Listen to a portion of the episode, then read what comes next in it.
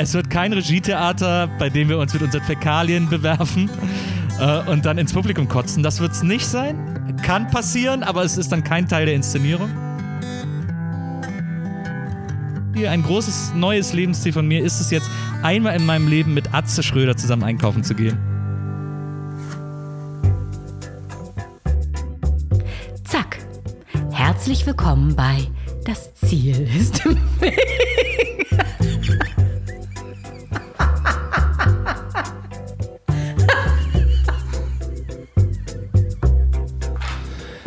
Eieieiei, willkommen in Folge 75 des Podcasts, in dem es um Quereinsteiger, Querdenker und Quertreiber geht. Heute wieder mit einer Stubenhocker-Session also remote aufgenommen mit einem Freund des Hauses sozusagen. Nächste Woche geht es dann wieder los mit einem physischen Gast im Mobil und das läuft halt ganz langsam wieder an, dass die Menschen wieder reisen und auch wieder hierher kommen. Momentan ist es verdammt heiß, 35 Grad hier im Mobil, weil ich für die Aufnahme nicht extra die Klimaanlage anschalten wollte. Und es gab auch ein paar tropische Nächte in den letzten Tagen und auch im Haus und im Schlafzimmer war es viel zu heiß. Und ich habe ja des Öfteren schon über das Thema Schlaf gesprochen. Wir erinnern uns an die Therapiedecke, wo mich Atze ausgelacht hat oder die Einnahme von Melatonin. Das haben wohl auch die Jungs und Mädels von Blackroll gehört. Nicht zu verwechseln mit BlackRock, das ist die sketchy Beratungsfirma von Friedrich Merz. Nein, Blackroll wie Rock'n'Roll. Black wie schwarz und Roll wie Rolle auf Englisch. Die haben nämlich eine neue Erfindung gemacht, das Recovery Pillow. Ja, ein Kissen. Und was für ein Kissen. Denn diese Folge wird präsentiert von meinem flauschigen Werbepartner Blackroll Recovery Pillow. Äh, viele kennen ja schon die Faszienrollen von Blackroll für die Beweglichkeit, Schmerzfreiheit und bessere Regeneration. Mein Vater benutzt so eine übrigens ähm, für sein Knie. Ähm, die haben jetzt ein Kopfkissen entwickelt, um sich neben der aktiven Regeneration auch ganzheitlich mit der passiven Regeneration zu beschäftigen und für optimale Schlafbedingungen zu sorgen. Und ich sag's euch, es funktioniert wirklich. Das Kissen besteht aus Memory-Schaum und unterstützt durch seine ergonomische Form Kopf, Hals, Wirbel, Säule, Nacken für einen entspannten Schlaf. Und ich habe es wirklich ausprobiert. Ist großartig. Das heißt, egal ob man Rückenschläfer, Seitenschläfer oder Bauchschläfer ist, das Kissen ist für jeden Schlaftyp geeignet. Es gibt zwei unterschiedliche Kissenseiten für jede Schlafposition. Äh, einmal mit einer Kuhle und ähm, dann ohne Kuhle. Äh, besonders äh, angenehm für Seitenschläfer, das bin wohl ich. Ich nehme das ohne Kuhle. Ähm, der Bezug ist super kuschelig, atmungsaktiv und waschbar bei 40 Grad. Und das ist das Tollste. Es ist ganz klein und handlich, lässt sich zusammenrollen, kommt auch mit einer Tasche. Und ähm, das passt sogar in meine Laptop-Tasche rein. Und da ich im Flugzeug immer schlafe, ich sitze immer an der Seite, werde ich dieses Kissen auf jeden Fall mitnehmen. Ähm, ich habe das Kissen jetzt ungefähr eine Woche im Einsatz. Wer braucht das Recovery Pillow unbedingt? Jeder, der seinen Schlaf verbessern will, jeder, der unter Schlafproblemen leidet, jeder, der unter Verspannung leidet oder sportlich aktiv ist und deswegen eine gute Schlafpoli äh, Schlafpolitik, Schlafqualität braucht und jeder, der viel unterwegs ist, weil das ist wirklich klein zusammenfaltbar. Ich werde dieses Kissen mitnehmen. Ihr könnt jetzt das Recovery Pillow von Black Roll günstiger bekommen und zwar ganze 20 Prozent. Geht einfach auf blackroll.de oben links auf Shop und dann die erste Kategorie Schlaf. Da seht ihr auch sofort das Recovery Pillow. Na, ihr werdet das schon finden. Ansonsten verlinke ich das auch nochmal in den Show Notes. Der Gutscheincode ist Ziel20. Also Ziel 20, Z-I-E-L 20, alles groß geschrieben, 20% Rabatt. Schnell, denn die ganze Aktion geht nur bis zum 2. August. Vielen Dank, Blackroll, für die Unterstützung dieser Folge. Mein nächster Gast ist auch ein ganz ausgeschlafener und ich freue mich, dass er wieder hier ist, der wunderbare Nils Bokelberg. Viel Spaß beim Durchhören. Er ist das N in Gästeliste Geisterbahnen und er ist der Ehemann der besten Podcast-Produzentin Europas. Er hätte Hitlers Tagebücher viel lustiger geschrieben als Kujau und ich weiß, dass er heute eine flammende Rede für die Erhöhung der Frauenquote in meiner Gästeauswahl halten wird. Per Standleitung aus der Hauptstadt zugeschaltet ist der wunderbare Nils Bokelberg. Hallo. Bin ich wirklich so berechenbar? ja, ich äh, habe die Spitzen ja, schon mehrfach äh, gespürt. Ja, ja, das habe ich mir auch fest vorgenommen. Es ist, es ist eine Sausage-Party. Ich bin ja selber Teil davon. Ich hätte ja jetzt auch irgendwie sagen können, äh, nee, lad doch lieber eine Frau statt meiner ein. Ähm, habe ich nicht gemacht, äh, muss ich mir an die eigene Nase fassen. Aber äh, ja, also da müssen deutlich mehr Frauen in deinen Podcast, sodass man dann irgendwie eine schöne, ausgeglichene Ratio irgendwann mal hat. Ja, und das fällt mir unglaublich schwer. Und da würde ich auch dich um Rat bitten, weil ich kriege mehr Absagen von Frauen. A, kenne ich auch weniger Frauen, muss ich ganz ehrlich sagen, also in meinem persönlichen ja. Umfeld ja. sind halt viele, viele Männer, ähm, die auch bereit sind, hier zu reden. Aber was kann ich tun, um eine Frauenquote zu erhöhen? Also vielleicht solltest du nicht immer Nacktfotos von dir mitschicken. Ähm, das würde vielleicht schon mal. Das kommt irgendwie so. komisch beim, beim, bei der ersten Anfrage. Oh Gott.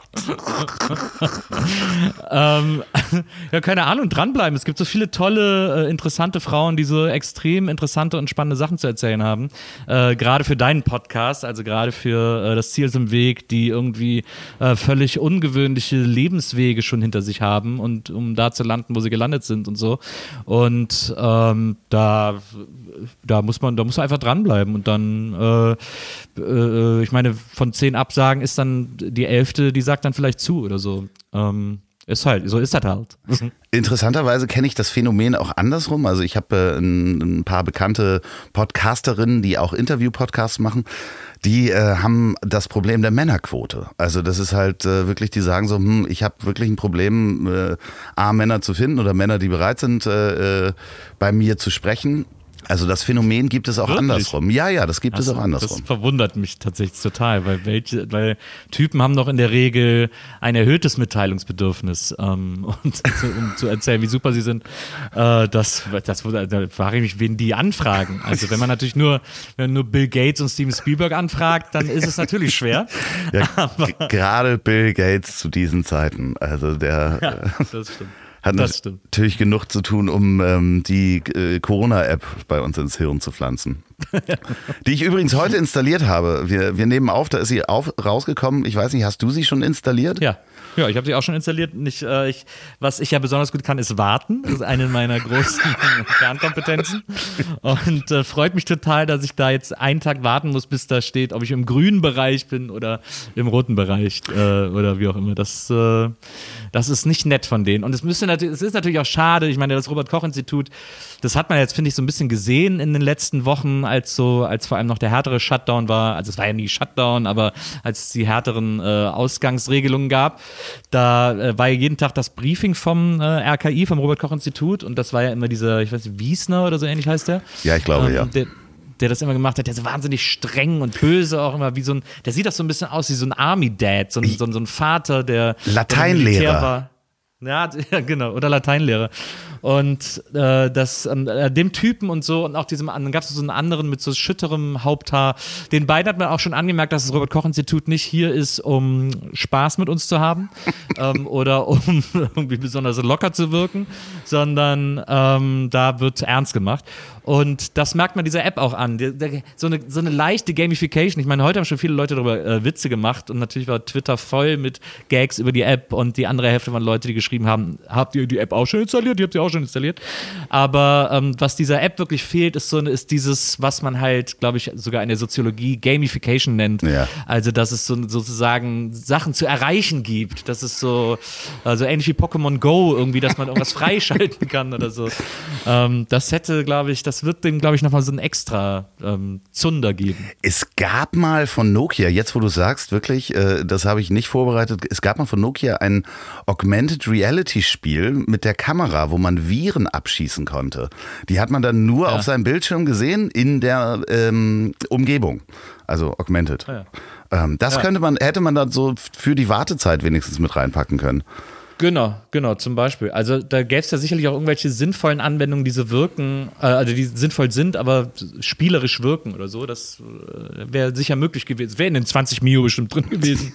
aber gut, man hat sich für den seriösen Weg entschieden. Ist auch okay. Ja, ich befürchte ja, dass äh, das Ding sogar nach einer Woche zu mir sagt, sie haben sich zu wenig bewegt, um irgendwelche Daten von ihnen nehmen zu können. Das wäre natürlich ja. ganz schlimm, wenn man dann nach einer ja, Woche doch kein Achievement hat wird dein Handy, dein Handy wird gelöscht nach einer Woche, weil, äh, weil du offensichtlich cheatest. Niemand bewegt sich so wenig von seinem Hauswerk wie sie. Das kann nicht sein. Betrug.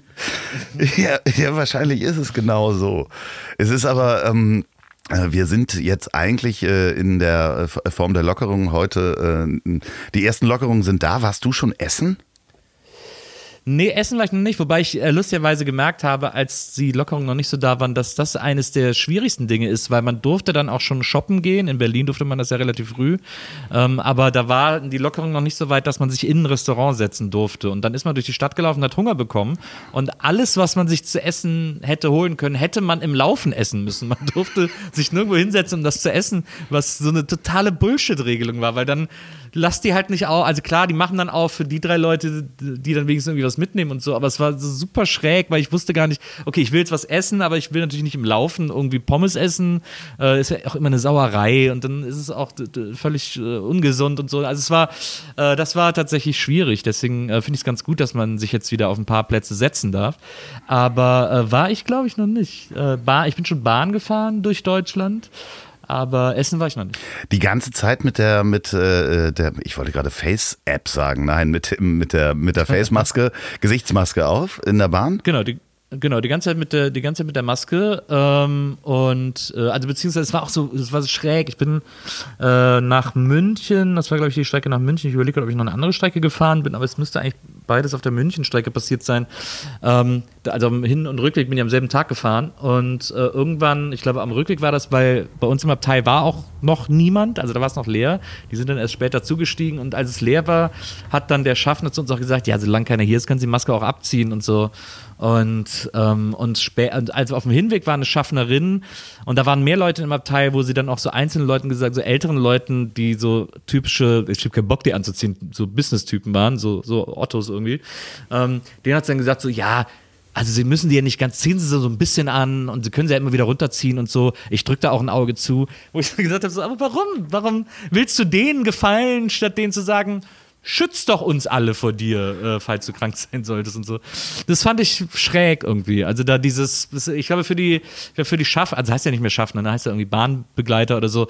Für die ist das auch ein tierisch komplizierter Drahtseilakt, da irgendwie ähm, die Leute so fröhlich bestimmt dazu zu bringen, auch diese scheiß Maske aufzuziehen, weil halt so viele dabei sind, die, äh, hab keinen Bock und so.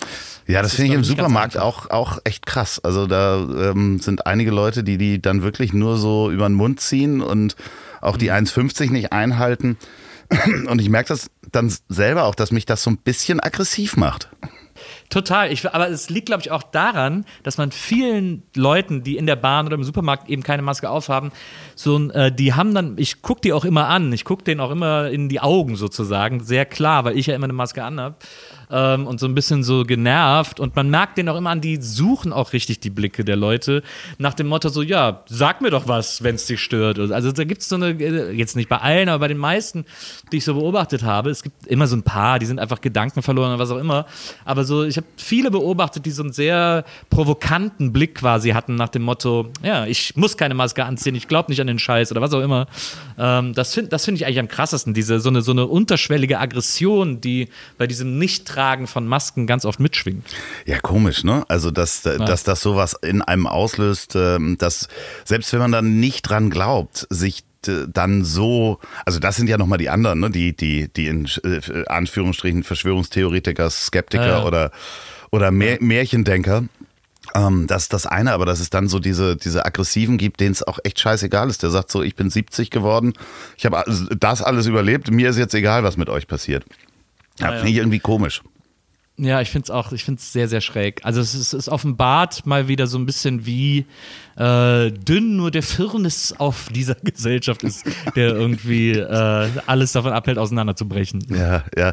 Lustigerweise, ich habe das äh, auch schon erzählt, ganz am Anfang, als das so eingesunken ist, das wird jetzt mehr oder minder, die, der Ausgang wird mehr oder minder äh, beschränkt. Man darf nirgendwo mehr hingehen ähm, beziehungsweise es ist ja kein richtiger Lockdown gewesen, aber ich hatte ja sofort so Zombie-Apokalypse-Fantasien. Ja. So, äh, ist das auch ein Generationending von uns, die wir diese Filme und Serien gesehen haben? Ja. Hattest du das auch? Ja, ich hatte das auch so ein bisschen, wobei ich eher so, als da war plötzlich meine Straße hier ganz ruhig und es hat mich so erinnert an äh, Weihnachten. Äh, ah. Berlin an Weihnachten ist ja leer, weil irgendwie quasi alle zugezogen zu ihren Familien fahren und dann ist die Stadt tot. Und das ist für mich mit die schönste Zeit in dieser Stadt im, äh, des Jahres. Und, äh, und plötzlich hatte ich das ohne nervige Kälte. Und das war irgendwie sehr, sehr besonders. Also sehr, ähm, das fand ich schon sehr beeindruckend, wie, wie wenig plötzlich, also wie das auch geht, dass so wenig Lust sein kann von heute auf morgen. Man glaubt das ja immer nicht, weil man sozusagen diese Wuseligkeit einer Großstadt immer in Kauf nimmt oder einfach immer für, für Gott gegeben hält oder für selbstverständlich hält. Und dass das so ausgebremst werden kann, das fand ich schon, das war sehr beeindruckend. Also vielleicht nicht so beängstigend für mich, aber ja, nee, beängstigend war es, also das war nicht beängstigend. Ich fand eher, irgendwann hatte ich so ein Gefühl, so ein Eingesperrtheitsgefühl.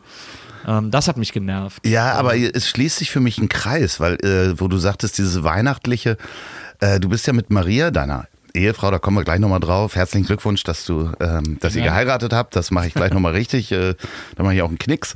Ähm, ihr habt ja gleich, ihr habt ja relativ am Anfang seid ihr ähm, auf Instagram regelmäßig live gegangen. Und ja. jetzt, wo du das sagst, das hatte was Weihnachtliches.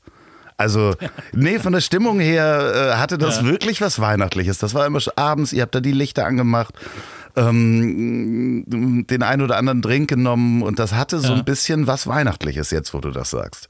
War ja, das hat, sehr schön. Hat wahrscheinlich auf uns abgefärbt, diese Stimmung. So, ja, das, das war sehr schön, das habe ich sehr gerne geguckt.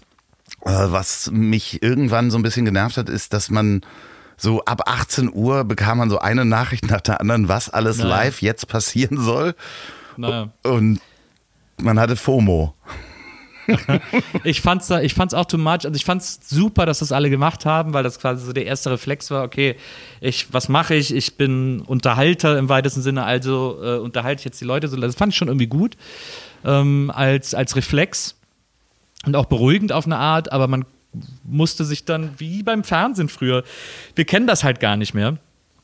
Ähm, dass man sich beim Fernsehen zwischen acht Programmen entscheiden muss äh, und dann in Kauf nehmen muss, das andere zu verpassen sondern äh, und so war das dann plötzlich auch wieder dieses Gefühl. So äh, acht Leute sind gleichzeitig auf Insta Live gegangen von ähm, Olli Schulz über Maria und mich bis äh, weiß, weiß ich nicht wem.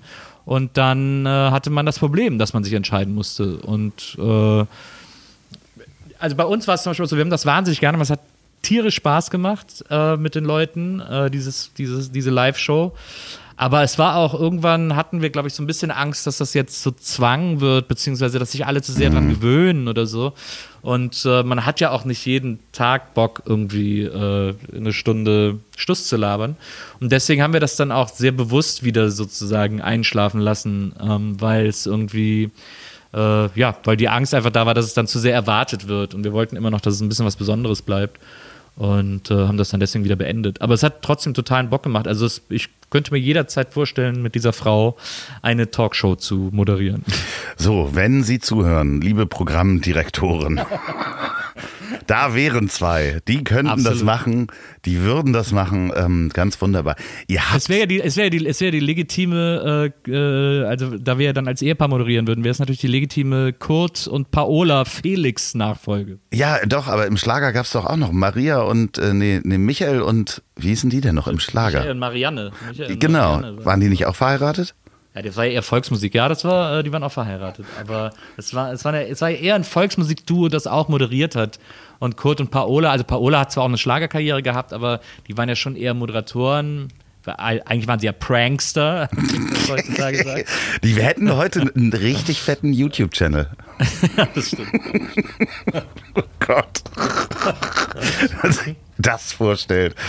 Uh, ihr habt aber auch, man kann das sagen, ja fast, ihr habt eine Corona-Hochzeit gefeiert. Wir haben eine Corona-Hochzeit gefeiert, ja, das stimmt. Wie Nicht fühlt es sich an? Mhm.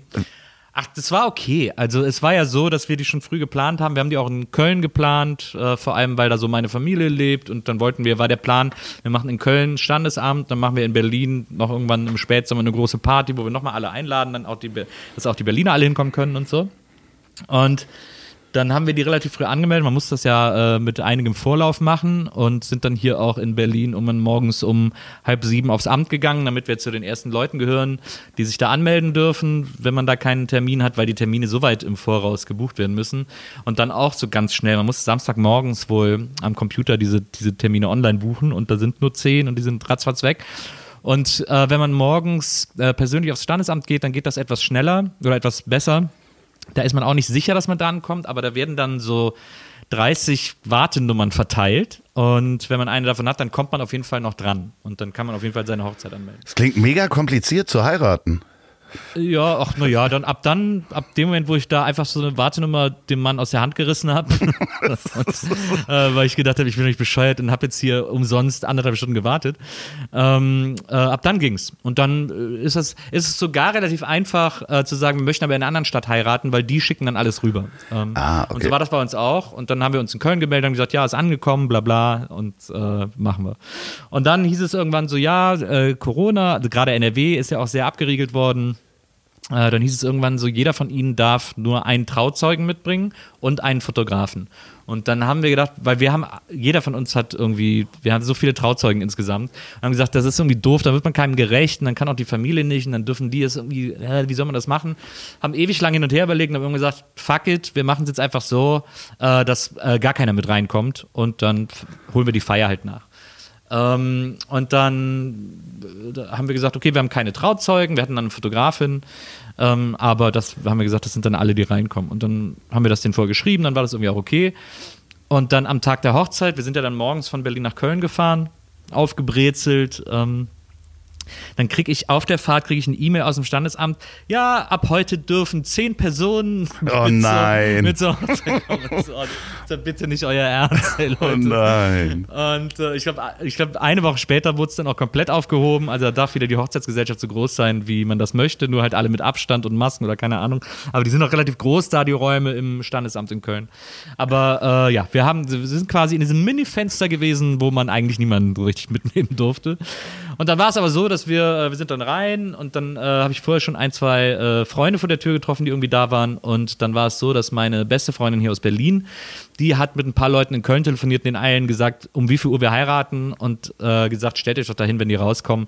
Und dann kamen wir raus und dann waren so, weiß nicht, 15 vielleicht 20 Leute mit Sicherheitsabstand, so, vor allem meine Familie und so, waren dann irgendwie alle da und äh, haben uns gefeiert und das war sehr, sehr niedlich und sehr schön. Und dann äh, haben wir da quasi doch eine sehr besondere Hochzeit gehabt, dann haben wir noch so ein bisschen Fotos gemacht und dann sind wir auch äh, wieder zurückgefahren um halb fünf oder so, sind wir wieder in den Zug gestiegen und zurück nach Berlin und dann waren wir abends hier und dann wurde unsere Wohnung auch noch ein bisschen geschmückt von Marias Familie, während wir weg waren. Und äh, das war schon schräg, aber irgendwie ja auch schön, wenn so eine Hochzeit so ein bisschen besonders ist. Ja, das kann man auf jeden Fall seinen Enkeln erzählen. Als Opa damals, äh, es gab mal dieses, diese, diesen paar Tage, wo niemand mit durfte. da haben Opa und Oma geheiratet. Genau, genau. Das wird die große Story, die die sich hundertmal anhören müssen. Oh, Opa erzählt wieder diese scheiß Conora-Story oder was das da Da ist. war Conora, Carbonara. Ah, herrlich. Ich habe heute Morgen, ähm, ich möchte auch, dass du noch eine Geschichte erzählst, weil ich heute Morgen wirklich auf dem Fahrrad Tränen gelacht habe. Ich habe äh, die letzte Folge Gästeliste Geisterbahn gehört und weil Ja. ich ähm, vor ein paar Tagen mit äh, Pierre M. Krause aufgenommen habe. Und wir durch meinen Namen und ich wurde in der Schule wurde ganz oft das äh, Knopfhoff-Lied ähm, Ah ja. natürlich als Knopfloff-Lied gesungen. Ja. Ähm, in der Schule, wer es nicht kennt, die Knopfhoff-Show lief damals, wo, wo lief die? ZDF? ARD? Äh, ZDF, ZDF, äh, sonntags 19.30 Uhr, Joachim Bubleit und Ramona, wie hieß sie? Leis. Leis. Leis. Leis, genau. Genau. So eine wissenschaftlich, pseudowissenschaftliche Versuchsshow, oder? Ja, es war so eine Art Galileo-Vorgänger im Grunde genommen, ne? Also wenn man so ganz, es war so populärwissenschaftlich, ähm, der Bublei, der hatte da schon Ambitionen, auch immer wissenschaftlich korrekt zu sein und so. Er war halt so quasi der Nerd und sie war die Hübsche, die da alle Experimente mit sich machen ließ. Und es war so eine Studio-Zauber-Experimente-Wissenschaftsshow. Die wir sehr gern gesehen haben. Wenn man die nicht geguckt hatte in der Schule, dann äh, war man raus. Und ähm, man raus, da gab es eine Jazzband, die hat dann immer ein Stück gespielt. Ähm, ich weiß gar nicht, äh, wie das Stück im Original hieß. Auf jeden Fall haben die am Ende immer gerufen, Knopf auf! Ähm, Ja, So, und äh, da hast du mal eine Platte gekauft. So, jetzt könnt ihr zwar keine Platte kaufen, aber 10 T-Shirts gewinnen. Und zwar die wunderbaren Captain Electrics T-Shirts von Wahlberg Urban Electrics. Dranbleiben, am Ende der Werbung verrate ich, wie es geht. Was ist eigentlich Wahlberg Urban Electrics? Das ist die freundliche Firma von Florian Wahlberg. Der war auch schon in zwei meiner Folgen zu hören, falls ich es noch nicht erwähnt habe. Die bauen nämlich diese stylischen Elektroroller der Marken E-Grid und The Urban. Die sind immer wieder Testsieger, hat gerade wieder bei Stiftung Warentest was gewonnen.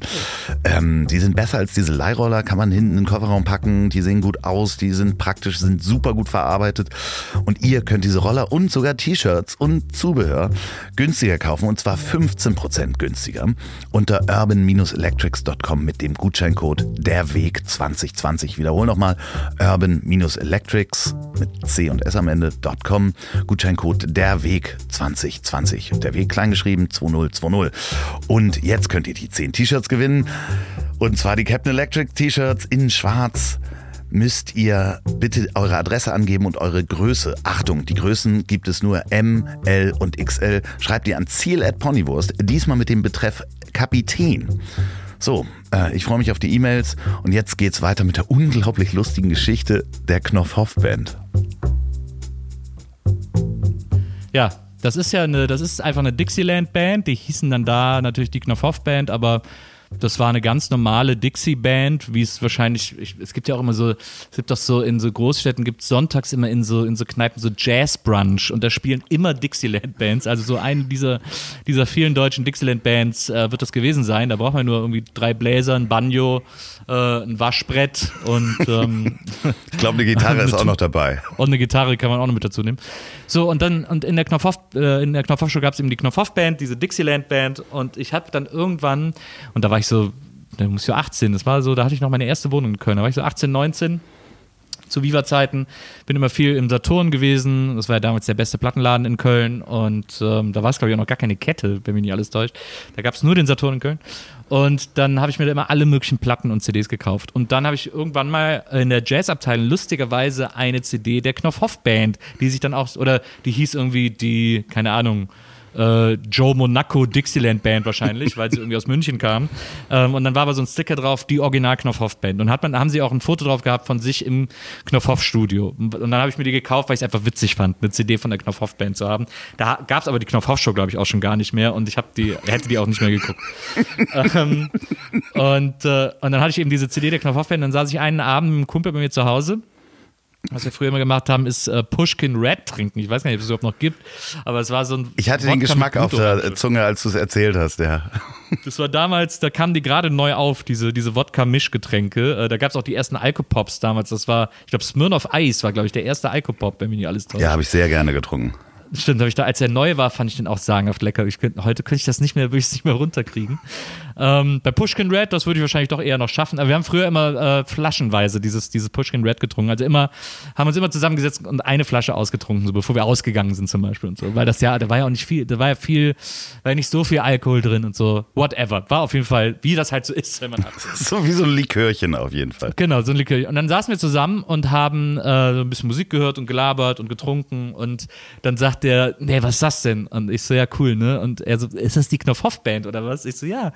Und dann fanden wir das beide mega witzig und dann haben wir uns die so angeguckt, das Cover, und da steht dann hinten drauf, stand dann halt auch die Nummer von Gustel Meyer Bayer, äh, der irgendwie der Bandleader der Knopfhoff oder das Management der Knopfhoff Band ist, falls man die Band buchen will für, äh, für ihre Feste. Und da standen von allen Bandmitgliedern die, die Namen drauf. Und du musst mal wissen, das war ja Mitte der 90er, da äh, war das für die Leute noch extrem wichtig, im Telefonbuch zu stehen. Heute will das, glaube ich, überhaupt niemand mehr.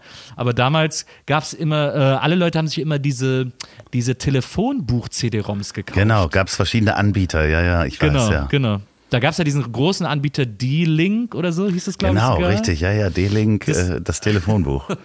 genau, das wollten alle haben, alle wollten eingetragen sein. Und äh, man konnte alle Telefonnummern noch überall erfragen, Telefonauskunft und so weiter. Und dann haben wir äh, angefangen, alle Nummern zu erfragen von allen Knopfhoff-Band-Mitgliedern. ähm, so nachts um, weiß ich nicht, halb zehn oder so. Und dann hatten wir irgendwann alle Telefonnummern von allen Knopfhoff-Band-Mitgliedern. Und dann haben wir die reihenweise angerufen und haben immer gesagt, äh, ja, hier ist der Gustel, ich will die Band wieder zusammenbringen. Das ist so schön. Das ist wirklich haben so ein bisschen die Stimme verstellt, so, ja, servus, hier ist der Gustel, ich will die Band wieder zusammenbringen. Und konnten natürlich auch beide überhaupt kein Bayerisch. Und dann und da gab es die unterschiedlichsten Reaktionen. Also da waren welche, die haben gesagt, ja gut, mach mal und so.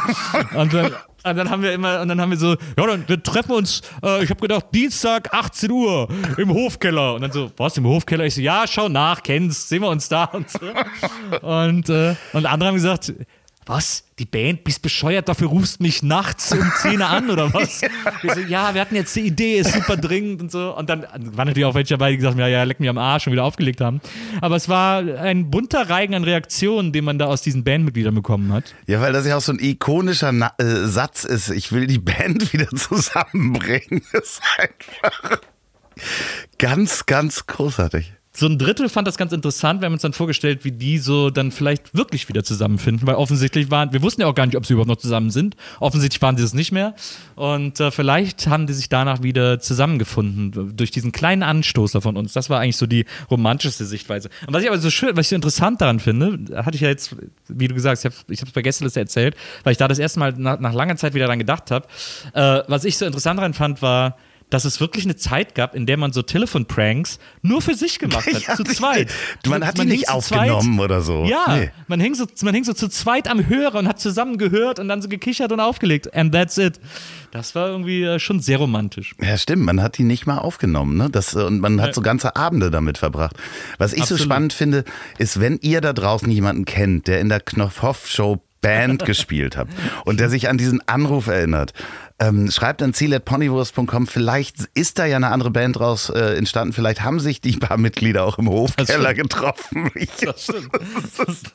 Das wäre halt auch diese Vorstellung, wäre sehr schön, wenn, ja, der Gustl hat gesagt, wie soll die herkommen?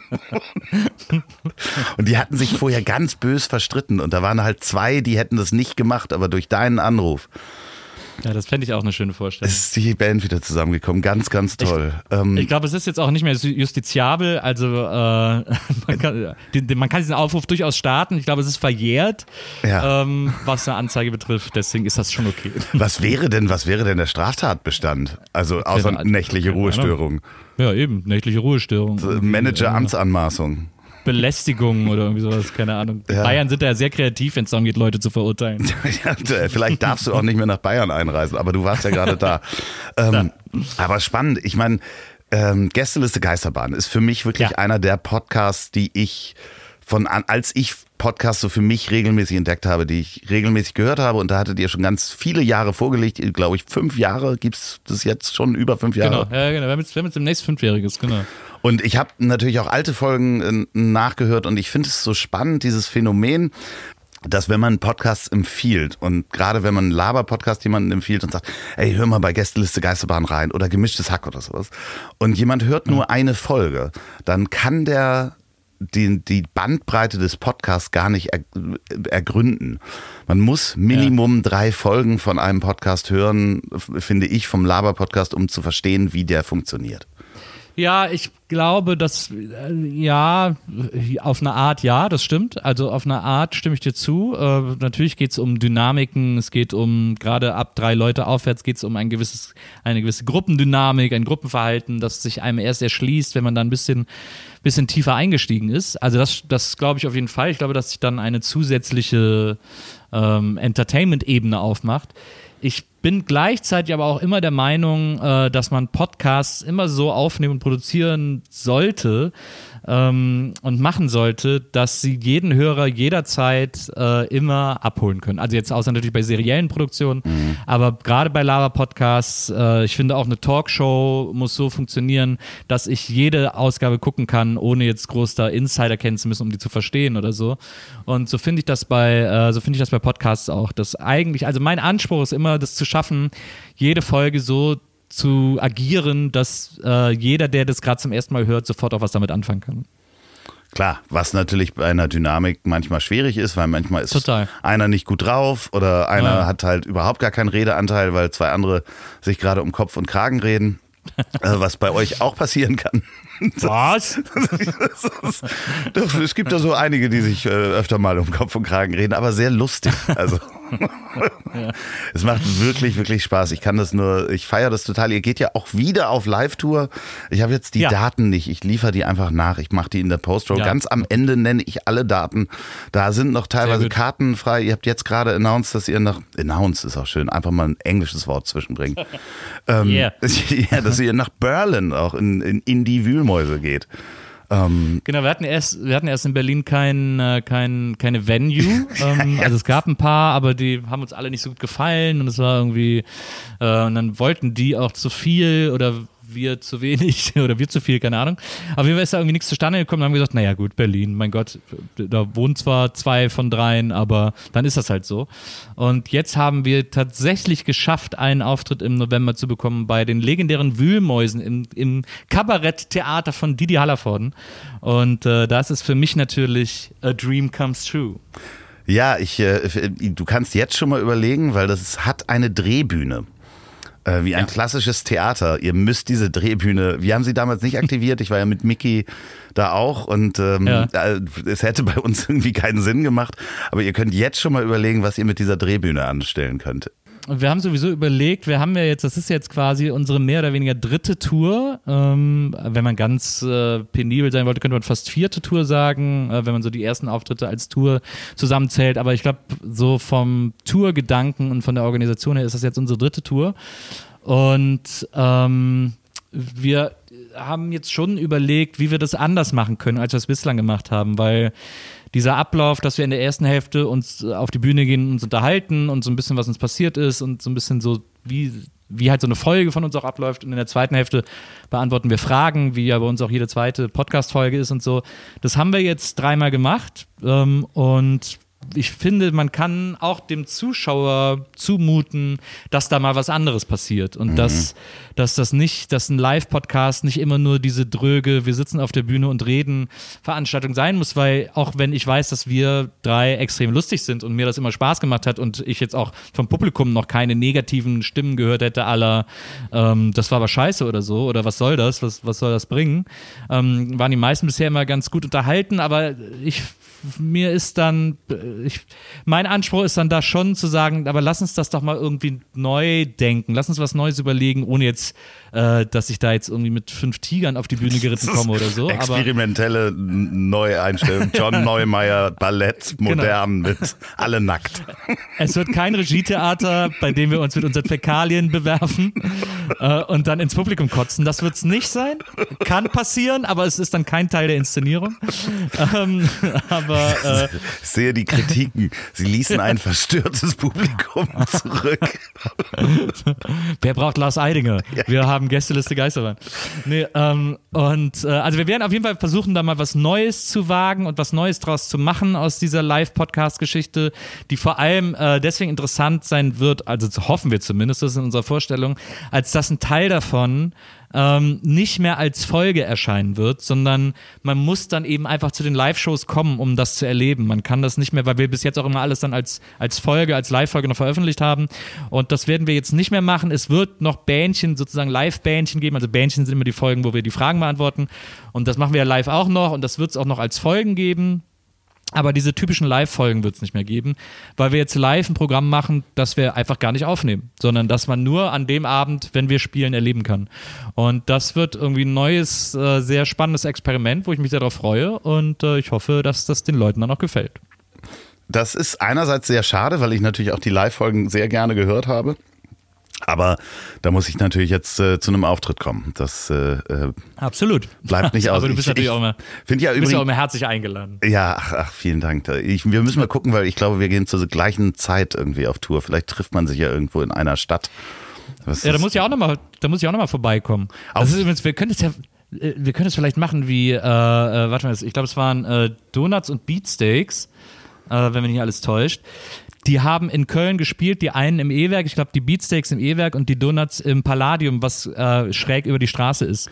Und ah. sie haben dann mitten im Set, haben sie gesagt, okay, warte mal kurz, sind beide Bands von der Bühne gerannt, über die Straße auf die Bühne der anderen Band, haben da einen Song gespielt und sind dann wieder zurückgerannt. Das wäre natürlich auch lustig.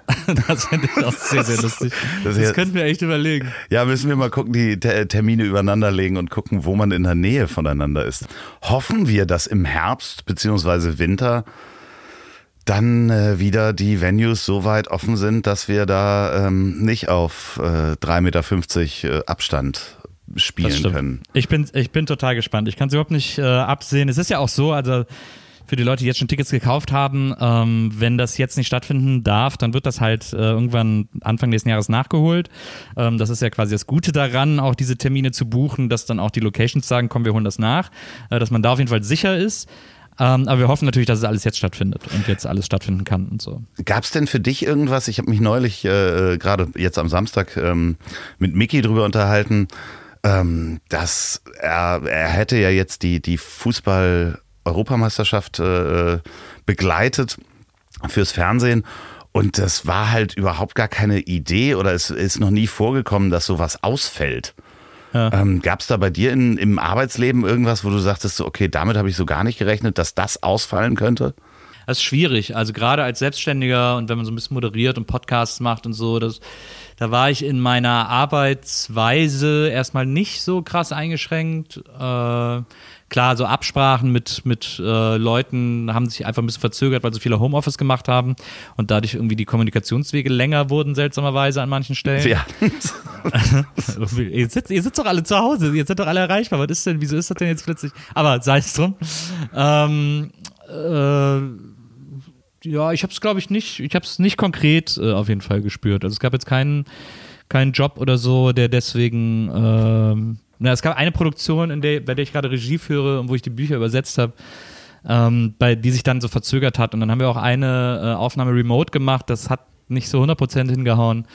Ähm, da habe ich das dann schon gemerkt, dass das irgendwie so Abläufe einfach, einfach krass verzögert und dann hat der Kunde auch nochmal nach hinten geschoben und so. Kannst du schon äh, was verraten über neue Produktionen? Äh, nee, ich glaube, ich weiß nicht, wenn das hier in zwei Wochen rauskommt, äh, ich weiß nicht, ob ich das schon verraten darf. Ähm, ich glaube nicht, aber es wird wahnsinnig gut. Ihr werdet das alle mitbekommen und äh, wir sind jetzt gerade in den letzten Zügen. Wir sind gerade am Mastern und äh, es ist echt unfassbar gut geworden. Oh Gott, ja, jetzt machst du mich richtig neugierig. Wenn du in zwei Wochen drüber reden kannst, ich rufe dich noch kurz vor Veröffentlichung an, ja. dann äh, äh sage ich Bescheid. Ich, ich, ich finde es auf jeden Fall immer spannend zu sehen, was ihr, da nehme ich natürlich auch Maria noch mit rein, ähm, äh, was ihr da produziert, wie ihr das produziert. Da halte ich sehr große Stücke drauf und natürlich äh, äh, bin ich mit meiner kleinen Produktion hier. Ähm, seid ihr mir immer ein großes Vorbild, was professionelle Produktion oh. anbelangt? Doch, definitiv. Ja, vielen Dank. Nils, äh, wie sehen die ja, nächsten Wochen aus? Gibt es äh, Urlaubspläne? Wirst du äh, einfach nur in Berlin den Sommer genießen oder? Naja, also wir müssen jetzt mal gucken mit Urlaub, weil das jetzt gerade tatsächlich zeitlich äh, mit all diesen Abgaben und irgendwie den Dingen, die wir dann neu planen und so, ähm, ich habe jetzt auch ein bisschen zu tun in den nächsten Wochen, weil jetzt auch wieder Interviews geführt werden können. Leute trauen sich wieder im gleichen Raum zu sitzen. Mhm. Das bedeutet für ein paar Podcasts, also zum Beispiel der Songpoeten-Podcast, den ich ja moderiere, wo ich so, wo ich so äh, deutsche, deutschsprachige Musiker interviewe, ähm, da produzieren wir jetzt die nächste Staffel. Die Musiker trauen sich auch wieder ins Studio und sich mit mir zu, sich mit mir zu unterhalten. Ähm, ich mache gerade einen Interview-Podcast mit Uke zusammen, äh, äh, den man kennt, mit dem ich zusammen zwei Nasen tanken gemacht habe. Uke Bosse, äh, mit dem ich jetzt einen Interview-Podcast über Comics. Ähm, der ist gerade auch mitten in der Produktion. Das wird man dann auch mitbekommen, wenn er rauskommt. Kisser 21 wird er heißen. Ah. Und ähm, ist auch, da haben wir jetzt auch schon ein paar Interviews gemacht und das wird sehr interessant und sehr unterschiedlich und vielfältig und so. Und deswegen bin ich jetzt die nächsten äh, Wochen tatsächlich jetzt im Sommer, also jetzt haben alle so gewartet, endlich wieder loslegen zu können, dass jetzt alle gleichzeitig loslegen. Ja. Und ähm, deswegen äh, muss ich jetzt tatsächlich ein bisschen ran und kann da nicht so, habe da nicht so viel Urlaubszeit die Überlegung von Maria und mir ist, weil wir jetzt auch keine richtigen Flitterwochen hatten, wir haben so ein bisschen so Flitterwochen in und um Berlin gemacht, ähm, aber nur so behelfsmäßig. Ähm, wir überlegen, ob wir mal äh, wegfahren und irgendwo in ein Apartment, wo es warm ist und wo wir ein bisschen mehr haben, wo wir aber auch WLAN haben, sodass wir da arbeiten können, weil wir nicht alle Jobs vor Ort machen müssen, sondern viel auch schreiben ist und so. Und dann kann man das ja mal als so eine, nicht als Urlaub, sondern so als Arbeits-, als Inspirationsfahrt oder wie auch immer machen. Ähm, also sowas überlegen wir schon, aber so einen richtigen Urlaub äh, mit so voll abschalten und so, das wird jetzt wahrscheinlich erstmal nicht passieren, aber das ist ja auch, äh, wir haben jetzt auch viel abgeschaltet in dieser Corona-Zeit. Da ist es ja auch okay, wenn wir mal ein bisschen gefordert werden. Ja, und die Corona-Warn-App wird es dir zeigen, wie, wie aktiv ja. du warst. Hoffentlich. Ja, hoffentlich wissen wir morgen schon die ersten Ergebnisse, ähm, wie, wie, gefährdet oder ungefährdet du bist. Um, äh, vielen Dank, Nils, dass du die Zeit gefunden hast, äh, hier virtuell ins Studio zu kommen. Ich äh, lade auf diesem Weg natürlich auch äh, schon die nächste Frau ein, deine Frau Maria, wenn sie es ja. schafft, nach Hamburg zu kommen. Es wäre mein Erstinterview, weil ich habe Maria bis jetzt nur virtuell getroffen. Ähm, ja. die, du darfst, bist hier jederzeit auch herzlich eingeladen, solange mhm. der Sommer ist, steht hier auch immer eine Flasche Rosé für dich bereit. Und, Sehr ähm, gut. Sehr gut. Ähm, das, Rosé kann man ja das ganze Jahr trinken. Also das ist ja auch, ist ja auch ein guter Winterdrink. Genau. Ich wollte auch übrigens noch, ich wollte, ich wollte, ich wollte übrigens noch was sagen, äh, weil ich es jetzt vor ein paar Tagen noch gehört habe, ähm, abends, äh, weil ich jetzt auch mal wieder so ein bisschen Podcast äh, intensiver gehört habe. Da habe ich mir auch mal deine ganzen, ähm, deine ganzen Corona-Folgen angehört, ähm, wo du, wo du ja, so wie mich jetzt auch äh, Gäste äh, wieder einlädst, sozusagen, zur Wiedervorlage. Und ähm, da habe ich äh, mehrere Folgen von gehört. Und ich war so fasziniert von der Folge mit Atze, ähm, wo ihr die ganze Folge nur erzählt, wie ihr in der Metro einkaufen war. Ja. Ähm, das ist für mich eine der besten Podcast-Folgen aller Zeiten, die ich, äh, weil es war so lustig, das zu hören und es ist so weird, äh, das zu hören. Vor allem auch zu hören, dass Atze niemals einkaufen geht und deswegen und dann als einen der ersten Supermärkte ausgerechnet in der Metro landet, äh, wo alles so überfordernd ist und er jetzt irgendwie zu Hause mit einer 5-Kilo-Dose Bohnen sitzt. Ähm, das fand ich so sensationell toll und ich habe sofort so krass Lust bekommen. Einmal in meinem, ich habe jetzt ein neues Lebensziel, ein großes neues Lebensziel von mir ist es jetzt, einmal in meinem Leben mit Atze Schröder zusammen einkaufen zu gehen. Wir machen das möglich, ohne Blödsinn. Als ich das gehört habe, also auch, also als, ihr auch erzählt habt, dass ihr dann, in, ja, dann waren wir in der Spirituosenabteilung, da haben wir uns dann erstmal eine halbe Stunde nicht gesehen und jeder hat so abwechselnd irgendwas in den Korb gelegt und so. Ja, da habe ich mir einen Waldmeister Sahnelikör geholt. Ja, ich habe mir eine 3 Liter Flasche Caranta Tres geholt und so. Ähm, es also ist wirklich alles so passiert. Es ist wirklich keine das Übertreibung. Das ich dir. ja, das glaube ich dir. Es ist wirklich keine Übertreibung da drin. Und auch die, also diese, diese wahnsinnigen, er ist ja am nächsten Tag oder zwei Tage später, glaube ich, sogar nochmal hingefahren und hat nochmal nachgeholt. Und ich bin Klar, ja. Weil die Bohnen wahrscheinlich alle waren.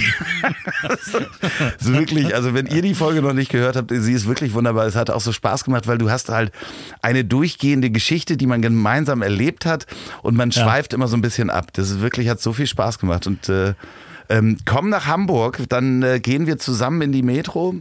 Äh, ansonsten ja, sehr gerne. Äh, werde ich ihm das äh, natürlich sofort mitgeben. Das ist wirklich schön. Ja, ach, das freut mich, wenn dir da Spaß hattest. Das war, es ist wirklich, es ist wirklich sagenhaft. Auch wie er dann überlegt, sich irgendwie anscheinend eine 8 Kilo Familienpackung Camembert zu kaufen und du denkst, okay, jetzt muss ich einschreiten. Und sagst irgendwie, ja, da habe ich dich dann von abgehalten. Ja, das war so witzig. Ich meine, du kennst die Metro ja auch ein bisschen, ne? Ja, ja, na klar. Da gibt es ja diesen Kühlraum, wo diese riesen Käsepakete sind. Also wo du wirklich ja. so acht Kilo. Klar, so Hotelpackungen und, und, und Großküchenpackungen. Ja, und, und er dachte, ja. das wäre die Käseabteilung, die ganze Käseabteilung. und wo ich ihn wirklich abgehalten habe, so einen Wagen aber es, ist, aber, es, aber es ist wirklich lustig, weil er dann so erzählt, so, ja, dann habe ich da so einen Eimer Camembert, wollte ich dann irgendwie nehmen und so. Und wie du dann wirklich auch so in der Erzählung von euch beiden, als der Ritter in glänzender Rüstung dazu kommst, aber da habe ich dich dann von abgehalten sehr, sehr, sehr, sehr lustig. Tolle Folge. Also es hat mir wirklich sehr großen Spaß gemacht. Ja, das Lob aus deinem Mund ist mir natürlich noch viel mehr wert als nein. Das ist natürlich, die kommt wirklich sehr gut an und sie macht auch wirklich sehr viel Spaß. Das, das ist eine tolle Reise und wir versuchen noch ein paar andere Erlebnisse zu machen. Wir werden auch noch weiter durch Supermärkte gehen wenn mal wieder Dom ist, zum Beispiel in Hamburg, das wäre doch auch mal was, mit Atze über den Dom zu laufen. Das stimmt, aber wir können ja auch mal so eine, so eine Dreierfolge machen. Vielleicht schaffen wir das sogar hier im Mobil, ähm, dass wir quasi zu dritt einkaufen gehen und dann äh, zu dritt auch eine Folge machen. Du, jederzeit. Ich bin immer am Start. Ach, das, das war, das war so ein großer Spaß, da bin ich sofort dabei. Vielen Dank. Ähm, wenn ihr da draußen diesen Podcast ähm, beim Autofahren hört. Ähm, fahrt vorsichtig und überlegt, ob ihr überhaupt irgendwo hinfahren sollt, obwohl inzwischen kann man wieder fast überall hinfahren. Wenn ihr diesen Podcast äh, bei der Arbeit hört äh, und in einer Zoom-Konferenz seid, packt es den Kopfhörer auf die andere Seite, macht es nicht zu laut, lasst euch nicht vom Chef erwischen. Wenn ihr diesen Podcast zum Einschlafen hört, dann ähm, schlaft recht schön, träumt was Süßes und die letzten Worte hat wie immer mein wunderbarer Gast. Wenn ihr diesen Podcast auf der Arbeit hört, kündigt. Hört auf, lasst euch nicht ausbeuten. Hört auf mit dem Scheiß. Das ist echt, diese, es ist, euer, euer Vorgesetzter ist ein Arsch und der hat keine Ahnung, was ihr tut. Und dass ihr den ganzen Tag so tun müsst, als würdet ihr was Sinnvolles tun, kann doch nicht unser aller Ziel sein. Kündigt. Das ist mein, das ist mein Ratschlag. Wir brauchen eine Revolution. Es, ist, es reicht. So, und hier geht's los. Moment, Moment, ich hatte doch noch versprochen, alle Termine durchzugeben, wo ihr Gästeliste Geisterbahn live sehen könnt. Und zwar am 28.09. in Köln im Gloria, leider schon ausverkauft. Am 1.10. in Leipzig im Kupfersaal gibt es noch Tickets. In Dresden am 2.10. in der Scheune in Siegen am 3.10. im Lütz, da gibt es auch noch Tickets. Am 26.10. in Wiesbaden im Schlachthof, da gibt es noch Tickets. In Berlin in den Wühlmäusen am 6.11., am 8.11. hier in Hamburg, in der Hansestadt, in St. Pauli Theater, da gibt es auch noch Tickets. Am 9.11., ui, das ist ein strenges Programm, in Krefeld in der Kulturfabrik, da gibt es noch Tickets. In Erlangen am 18.11., da machen wir eine kleine Pause, im E-Werk am 19.11. in Augsburg in der Kantine und am 20.11. in München im Lustspielhaus. Leider schon ausverkauft. Kauft euch Tickets, gibt es überall bei Eventim, glaube ich, oder Gästeliste Geisterbahn, weiß ich nicht. Müsst ihr selber gucken. Googelt das. Viel Spaß und jetzt gute Nacht. Dieser Podcast ist eine Produktion der Ponywurst Productions. Mmh, lecker.